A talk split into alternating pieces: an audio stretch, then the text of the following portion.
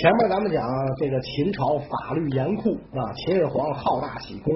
这秦始皇啊，除了这个爱修坟是吧，爱修宫殿是吧，爱修长城是吧，这个爱砍人爱砍人脚，爱割人鼻子，爱在人脸上刺字之外啊，更有一个爱好啊，弄的是天下骚然啊，举国骚然，爱旅游是吧？秦始皇当了十二年皇帝，巡游了五次。啊，领导人一般南巡，对吧？因为中国这个政治中心在北方的时候多。秦始皇的巡游足迹遍布祖国大江南北啊，往西到过甘肃，往北到九原，就是包头。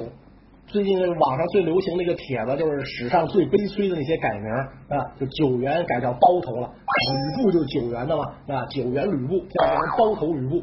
是吧？哎，石家庄赵云，那就就类似于这个驻马店袁绍，哎，都都都改了，是吧？都改了。往东到了蓬莱，往南到了浙江啊，所以他这五次出巡，你想皇帝出巡，这阵仗得多大，是吧？十十二年他在位，出巡了五次啊，那就是说他可能得有一半的时间是在路上啊，这个这个在在在巡游啊，在这个尤其他最后一次出巡啊，就他那个时候其实岁数也也很大了。啊，也很大，五十几岁，在那个那个年代就属于岁数很大了，是吧？当了这个几十年的大王，加十二年皇帝，按道理说应该老老实实的、消消停停的，跟跟这个家待着一样了。啊，但是呢，他觉得啊，我必须得出去，是吧？这个我不出去的话，是吧？这个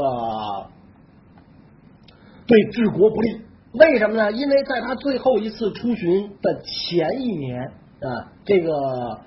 天象有异兆啊，天象出现了异兆，很多人都认为呢，说这就是对国家不利啊。古人非常相信这种天人合一啊，天人感应啊。然后说齐地呢落下了这个陨石啊，天上掉下陨石，而且居然在陨石上啊发现有人这个刻了一行字，是吧？这肯定是人为刻的啊。但是这个当地老百姓散布说是天降这个陨石上就刻这些字，字上写的是“始皇帝死此地分”。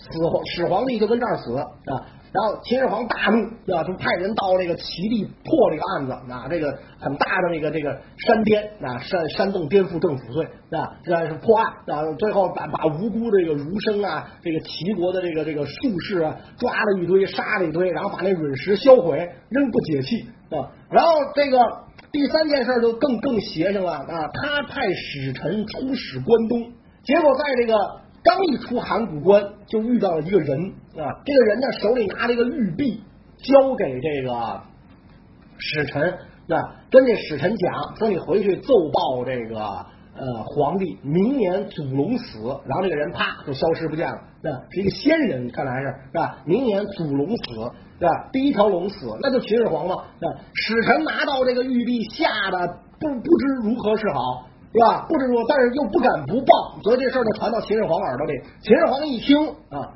明白，看来山东六国还是不服啊，所以怎么办？我再次出巡啊，凭我强大的气场，是吧？凭我皇家的这种仪仗啊，我压服山东六国啊！所以秦始皇就不顾自己啊，这个时候已经体弱啊，再一次出巡啊，这个这个百驾出巡啊。那么他这一次出巡的时候，就遇上那个那个博浪追这件事儿，是吧？韩国贵族张良，是吧？后来这个汉高祖刘邦的大谋士张良张子房，是吧？然后收买了一位壮士，啊，能用能这个呃投掷一百二十斤重的大铁球，是吧？就是这个铁锥啊，大铁球，是吧？这样让他行刺秦始皇，啊，为这个。就这个祖国报仇啊，报这个家国之仇啊！这位壮士拎着一百二十斤的这个这个大铁球啊，在博浪这个地方埋伏啊，然后当秦始皇的车队过来，嗖一家伙啊，这个。奥运投掷冠军就把这一百二十斤重大铁球扔出去。问题是秦始皇出行的时候，他的这个车架是不止一辆的啊！你今天都得是前面一辆，中间一辆，后边一辆，是吧？哎，你也搞不清楚这个始皇帝到底坐在哪辆车上，是吧？所以这个大铁球击中了副车，并没有砸中秦始皇，但是这一下子可把秦始皇吓得要命。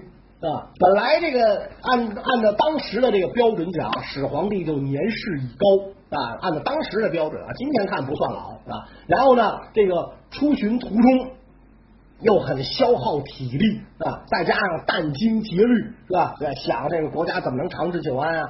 不服的人怎么让他给他给他码平了啊？谁不服我削谁啊？我到底都削谁呀？就想这些事儿，咵家伙，从天而降一大铁球。是吧？这可不是陨石，是吧？看得真真了，是吧？副车被被被砸塌了，这玩意儿要是招呼到我脑袋上，我天，我就肉酱都干活了，是吧？所以再受一受惊吓，这个始皇帝就病倒了啊！再加上盛夏季节不耐暑热，啊？这家伙是吧？一根玉米搁外边都变成爆米花了，就这样的季节，你想想是吧？然后这个出巡，这本身也是受罪，是吧？就病倒了啊！一病。就不起啊，越来病得越重啊，眼见得就要龙御上天啊，眼看就要给欧了啊，所以秦始皇也知道自己这一下子呀，估计是没戏了啊，所以就急忙招来随驾的丞相李斯啊，跟李斯讲起草遗诏吧啊，赶紧起草遗诏，让我的长子扶苏啊，这个回咸阳主持政务啊，你呢？你李斯啊，这个这个这个担任治丧委员会主任啊，你来主持我的葬礼啊，然后福保皇长子胡扶苏继承皇位。那皇长子不在咸阳，在哪儿呢？啊，当年秦始皇搞这个严刑酷法，重用法家思想，滥施民力啊，滥使民力，刑罚苛重。这个皇长子扶苏啊，就是皇太子，看不过去啊，劝谏了秦始皇几句。对，秦始皇不爱听了，是吧？你还没当皇上呢，还没继位呢，你现在还不是秦二世呢，对吧？你就跟老爹我作对，是吧？说这样得了，你小子生长于深宫，是吧？没有什么这个历练，是吧？特别是呢，你没有立有军功，是吧？咱们大秦历代这个这个先王，哪个不是是吧？上马杀贼，是吧？这个这个这个，哪个不是这样这样的人才啊？你又没立过军功，得得了，那你到这个蒙恬军中。去做监军啊，就给这个皇长子啊发到九原啊，发到这个这个这个长城一线去跟这个蒙恬戍守边疆，戍守边疆去了，等于给蒙恬当政委去了啊。所以这个时候，扶苏在蒙恬军中，并不在咸阳啊。所以呢，这个秦始皇就跟李斯讲，我死了之后，让扶苏回来继位。然后李斯就赶紧起草完了秦始皇的遗诏啊，急忙等着这个，等着这个这个。办理这个，等着办理这件事儿。啊但是李斯速度再快，也没有死神之这个死神袭来的快，啊，他的速度，他处理政务的速度，赶不上秦始皇死的速度。啊，没等这个遗诏什么起草完，没等秦始皇过目，秦始皇就闭目了，啊，一这个这个这个千古一帝就死了。啊，这一死，事情就起了变化。啊，为什么呢？是吧？这个始皇的诏书起草完毕啊，那会儿的诏书可能是应该是写在这个帛上，甭管是写在帛上还是写在竹木简上，啊，需要用宝，所以这个圣旨上要加盖玉玺，加盖这个这个叫王室的这个皇室的各种图章才能有效啊。而这个图章在谁手里呢？在中车府令赵高手里啊。赵高是一个宦官。啊，担任中车府令啊，有的说上说呢，就担任中书令啊，他就是掌管皇家图书档案印信这样的一个官啊。所以李斯就来找赵高啊，跟这个赵高说啊，你看这是陛下的这个这个遗诏啊，这个已经起草好了啊，现在呢需要这个盖章啊，请您呢赶紧啊拿拿出章来啊，拿出这个皇帝的这个这个这个玉玺，咱得加盖啊，盖完了之后，好向全国颁行。啊！赵高接过始皇帝的遗诏，卷吧卷吧，往桌上一放啊，往这案几上一放啊，就跟李斯就说开了啊，说您真打算执行皇上的圣旨吗？啊！李斯听完一愣啊啊，说我不此乃先皇遗诏啊，我受命老臣，我是丞相，对吧？我哪能不执行皇上遗诏啊？您您您这话啊？中车府令，您这话什么意思啊？赵高说：“如果皇长子扶苏能够承继大统，当了皇上的话，您想想，这丞相的位置还是您的吗？”哎，李斯一听，哟，没琢磨过这事儿，是吧？看来赵使令您是话中有话呀，您能否明言啊？您您这个，您您您您您您这什么意思啊？赵高说了，丞相，我给您算算啊，你说现在跟这个扶苏整天吊在一起，是吧？穿一条裤子都嫌肥的人是谁呀？李斯眉头一皱，莫过于蒙恬蒙大将军，哎，就是是吧？所以论跟这个扶苏亲。您比得上蒙恬吗？啊，论深得士族爱戴，您比得上蒙恬吗？啊，论在这个朝臣当中口碑好，您比得上蒙恬吗？是吧？论这个个人品德修养一尘不染、清廉自若，您比得上蒙恬吗？是吧？论这个这个这个这个啊，论一切吧，啊，你比得上蒙恬吗？李斯一想，哎呀，还真是哎，你说的这几条。我确实都比不上蒙恬，我跟他没法比啊，是吧？这但是不管怎么讲，我是先皇重用的老丞相啊，是吧？他总不可能一上来就把我废了吧？那个那个赵高哈哈大笑，丞相啊？你活了七十多岁，我不好意思说你，那别看你有胡子，我没胡子，你胡子长见识短，对吧？你这个。老奴入宫啊，伺候大王，后后来伺候皇上二十几年了。这些年我见过废了多少丞相，哪个被废的丞相有好下场？哪个被废的丞相他的家族有好下场？你在位你是丞相，你退了位你毛都不算，荣华富贵跟你毛线关系都没有，是吧？所以你要听我的，你必须常保荣华富贵。扶苏继了位也不念你好。是吧？但是有一个人继了位，他可会念你的好。李斯听到这儿的心思就已经被赵高说活泛了。那那谁继位会念我好啊？哎，现在陛下的小儿子胡亥随驾同行，是吧？陛下有二十多个子女，除了长子在边关，大部分都在咸阳啊。王这个公公子和这公主都在咸阳，只有胡亥随驾同行。胡亥为人恭敬，是吧？勤学好问，但是呢，就是不善言辞，是吧？这个人很好，宅心仁厚，是吧？如果咱俩拥戴他继位，他本来是小儿子，啊，皇位跟他是八竿子打不着的。他要是继了位，我天，这可是从天上掉下一大偶尔，被他捡着了。那您想，您丞相的禄位不就保住了吗？咱们讲李斯这个时候已经七十多岁了，啊，已经做了多年的宰相，太平宰相。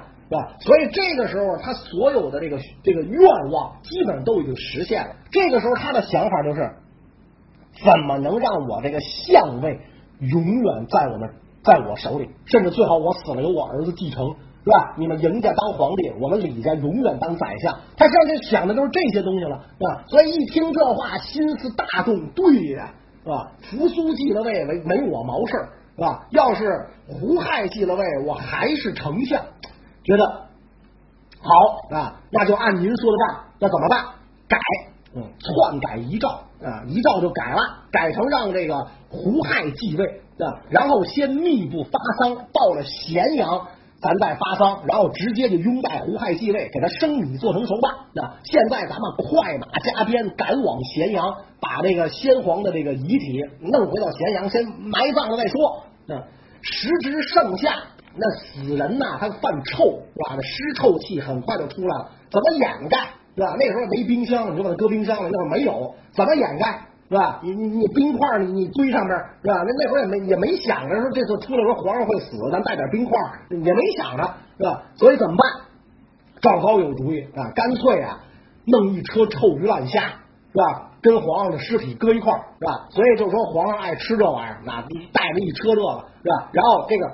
鱼虾的臭味来掩盖皇帝尸体的臭味，是吧？人人从那个皇帝坐车前面经过，都是掩鼻快跑。皇上怎么好这口啊？你说这是吧？你说我见过吃臭豆腐，没见过吃这玩意儿，是吧？每天照常派人到车里这个请安，那然后给送食物，然后就偷偷倒掉，说由皇上吃了，把空碗拿回来，快马加鞭赶到了咸阳之后，对发丧，皇上驾崩，胡亥继位。是吧？群臣大惊失色呀！怎么会是胡亥继位？咱一直这个皇长子是扶苏，皇太子是扶苏，并无过错，怎么胡亥继位？但是一看丞相出面，这有皇上圣旨是吧？有这个这个玉玺是吧？有这个皇上的印信，就没有人敢怀疑。而且李斯、赵高为了斩草除根，为了这个把事儿做绝啊，居然这个伪造啊藏你的这个伪造，让送到这个九原啊前线，让扶苏和这个大将蒙恬蒙恬自尽。圣旨传过去之后，啊，扶苏不疑有他，君叫臣死，臣不得不死；父叫子亡，子哪敢不亡？二话没说就拔剑自刎了，是吧？所以这个这扶苏也是太不负责任了，是吧？这种这种东西，你凭你在军中的厚望，凭你跟蒙恬的关系，你麾下三十万大军，是吧？你也怀疑这诏书是假的，我不信，是吧？起兵清军之策，匡扶社稷，他可倒好，真是个孝顺儿子，拔剑就自杀了。啊，蒙恬没那么傻，不好护着。啊，说我无无过于国家，我有功于国，不赏就完了，怎么可能赐我自尽？我要见皇上，是吧？我要见皇上，我要跟皇上当面论理，凭什么让我死？是吧？然后这个使者就说，是吧？说我们就是来传旨让您死的，您说这话，我们不敢转奏给皇上。而且这个蒙恬一看。扶苏已死，自己就是想论理一番。咱说的不好听，就是想造反，都找不着拥戴的人了啊！所以蒙恬哎一声长叹，说我呀也该死啊！我修这万里长城，肯定挖断了不少地脉，好多这个山山川神灵都被我得罪了，而且也挖了人家不少祖坟，是吧？迁了不少坟，所以我天地神灵都得罪，我也就死了得了，也就拔剑自刎了，是吧？所以扶苏蒙恬一死，就再也没有人阻挡。这个胡亥的脚步，胡亥登基坐殿，这就是秦二世。那秦二世是一典型的无道昏君，啊所以继位之后，对这赵高啊，几乎就是言听计从啊，百般的顺从。您说怎么着就怎么着。一开始对李斯也还不错，啊李斯仍然做丞相，但是。这个在赵高的挑唆下，这个胡亥把自己的兄弟姐妹几乎就是屠戮殆尽啊！所以秦始皇的子孙呢，后后来基本上就被胡亥就杀掉了很多。然后胡亥的这个后人又被这个这个这个项羽又又又后来又都都给杀掉了。基本上迎秦这一支的子孙就死干净了啊！所以现在谁要敢说我是秦始皇的后代，你扯什么蛋呢？那那简直就是对吧？没有了，都杀干净了。是吧？所以屠戮殆尽啊！然后这个整天在宫中观赏歌舞，也不理朝政，根本就不上朝。那国家大事就任由赵高处理。李斯虽然做着丞相，但也是空头丞相，是吧？是看在眼里，是急在心头，但是也没辙啊。虽然他做了个挂名丞相，赵高都觉得不爽啊！赵高都想把李斯弄下去，自己做丞相。你看赵高多黑的一个人呢！怎么弄李斯啊？李斯傻不拉几的挖个坑就往下跳嘛啊！所以有一天赵高就跟李斯讲，哎，说丞相你看啊，这个皇上一天到晚是吧，这个宠信奸佞啊，他也他他说这话他也不脸红是吧？整天这观观剧看歌舞不理朝政。您身为丞相百官之长，有匡正君主得失的这个义务，您应该劝解劝解他。李斯说谁说不是呢？我也想劝他，问题是我逮不着他呀。是吧？我不，他也不上朝。赵高说没问题，是吧？说你啊，这个放心啊，我给你通风报信儿。那他什么时候有空，我告诉你，你就去匡正他啊。李斯傻乎乎的就说好吧，那太好了，那有有有劳您了，您就给我通个信儿就完了。结果这个赵高每次在秦二世玩的正嗨的时候，告诉李斯，皇上这时候有空，你快去吧。啊，李斯就冒冒失失就闯进去，然后嘚逼嘚逼嘚逼，跟那个这个这个皇上说一通皇上不爱听的话，几次三番就把秦二世惹毛了啊！秦二世就跟赵高讲说：“李斯不有病啊，是吧？每次都正正嗨的时候，他跑这嘚啵嘚啵嘚啵嘚，这人怎么这么讨厌呢？这个人是吧？能不能弄死他呀？”是吧？哎，赵高说可以啊，可以弄死他，是吧？我我咱俩想一块呢，我也想弄死他呢。您您您说吧，那怎么死？是吧？然后这个这个秦二说这人太讨厌了啊，让他死的越惨越好。哎，赵高说这事儿您放心，我来办，是吧？说你看现在楚地反叛不断，对吧？因为有这么一句话叫楚随三户，亡秦必楚啊。楚国跟这个秦国的仇最大，是吧？楚国人哪怕只剩下三户都能灭亡秦国。那现在楚地反叛不断，为什么反叛不断？这就是因为李斯和他儿子李由照顾老乡，因为李斯是楚国人嘛，是吧？他照顾老乡，他不肯镇压，他对我们大秦朝廷不忠，这就是叛国罪。这个罪他必死无疑。二世一拍大腿，有你的！是吧？我不能说我玩嗨了，你来劝谏我，我要弄死你，这不行，是吧？我得给你找个罪名，弄死你。什么罪？你叛国，是吧？你养寇自重，对吧？你通匪，这个罪过就大了。所以李斯全家处斩。在去刑场的路上，李斯含着眼泪跟儿子讲说：“以后咱爷俩再想出上蔡东门，牵着黄狗狩猎，再也不可得了，是吧？”到这个时候，他后悔了，晚了。李斯一死，赵高做了丞相，独揽大权，在朝中是呼风唤雨，忠臣义士人人侧目，敢怒不敢言。但是赵高觉得我的权威到底够不够大？我得测验一下啊！怎么测验呢？有一天上朝的时候，他牵了一头鹿到朝廷上，跟秦二世说：“陛下，我给您带来一匹千里马。”秦二世又不是傻叉，你想想，这这人这再怎么这马跟鹿能分不清楚吗？秦二世哈哈大笑：“丞相，你真会开玩笑，这明明是鹿，怎说是马？”哎，陛下，您错了，这就是千里马。马怎么能长犄角呢？哎，您没见过，这是千里马。如果不信，您问问满朝文武，对吧？这是鹿还是马？满朝文武一开始不明白赵高什么意思啊？这这烟货怎么了？这个这这短路了吧？今天老年痴呆了，是吧？但是一看这个赵高的目露凶光，眼睛眼光当中凶波流转，有人就明白怎么回事了，是吧？胆儿小的就把头一低。二话不说，啊，您说是他就是他，您说是王八蛋都没关系，是吧？趋炎附势之徒纷纷上前，哎呀，陛下，这果然是匹好马呀！丞相给您献了匹好马，得得为陛下一贺。只有极少数正直的大臣说，这哪里是马，分明是鹿。赵高把谁不顺从他，心里都记住了，是吧？以后找个机会就把这些不顺从他的大臣全办掉，从此。权倾朝野，再也没有人敢反对他啊！留下了“指鹿为马”这个成语啊！这一对昏君佞臣就开始把这个好不容易打下来的锦绣江山、花花世界糟蹋的一片狼藉，终于有人反了。